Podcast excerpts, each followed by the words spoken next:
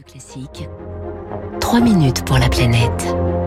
Avec Crédit Mutuel Asset Management, acteur majeur de la finance responsable. 3 minutes pour la planète, c'est avec Baptiste Gabory. Bonjour Baptiste. Bonjour François, bonjour à tous. De l'hydrogène en quantité industrielle et produit à partir d'éoliennes. C'est désormais possible et c'est une première mondiale selon l'entreprise nantaise Life qui a inauguré hier sa première usine. Elle est installée à Boin en Vendée et vous y étiez Baptiste. Eh oui, usine construite au cœur du marais breton donc en Vendée dans un petit port ostréicole, le port du Bec avec ses pontons soutenus par pilotis et désormais de l'autre côté de la route, l'usine Life. Un peu plus loin, on voit un champ d'éoliennes. Thomas Créache est le directeur technique de l'entreprise nantaise. On est connecté à trois éoliennes, un câble de 3 km qui est juste derrière nous, qui vient jusqu'à notre usine. Et de l'autre côté, on récupère l'eau de mer. Donc c'est pour ça qu'on est venu ici euh, à proximité de l'océan. On vient prélever l'eau de mer, la dessaler, la purifier pour entrer dans nos électrolyseurs. Eau plus électricité, c'est la recette pour faire de l'hydrogène grâce à ce que l'on appelle donc des électrolyseurs. C'est des grosses machines qui vont permettre de casser la molécule d'eau euh, pour en faire d'un côté de l'hydrogène et de l'autre côté de l'oxygène. Pour ça, vous avez besoin d'électricité. Et votre hydrogène sera considéré 100% renouvelable uniquement quand vous aurez de l'électricité renouvelable.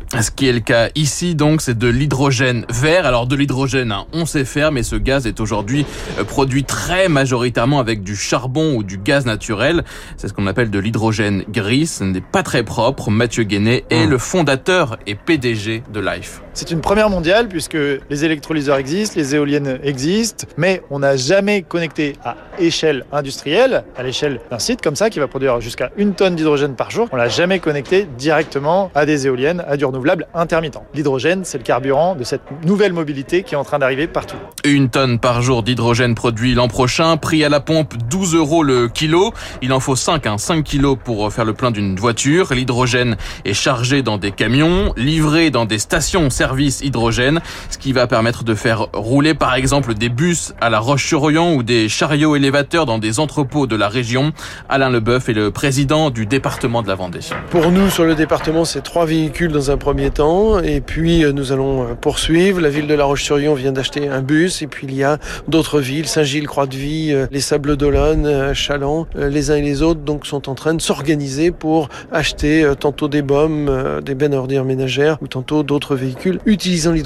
À la sortie du pot d'échappement, il n'y a que de l'eau, une énergie renouvelable, produite et consommée localement, un modèle duplicable un peu partout selon le fondateur de Life, Mathieu Guénet. Partout où il y a du renouvelable, des éoliennes, des champs solaires, on saura produire localement de l'hydrogène pour les usages locaux. On peut alimenter les bus, on peut alimenter les camions de ramassage d'ordures. Et ce site, on peut le faire à l'échelle, comme ici, d'une tonne d'hydrogène par jour, mais 10 tonnes, 100 tonnes, c'est tout à fait faisable partout en Europe. Et Life est en pleine croissance, 20 projets similaires sont déjà lancés en France, 40 autres en Europe. Dès l'année prochaine, on aura un site en Allemagne, un site au Danemark, un site en Italie.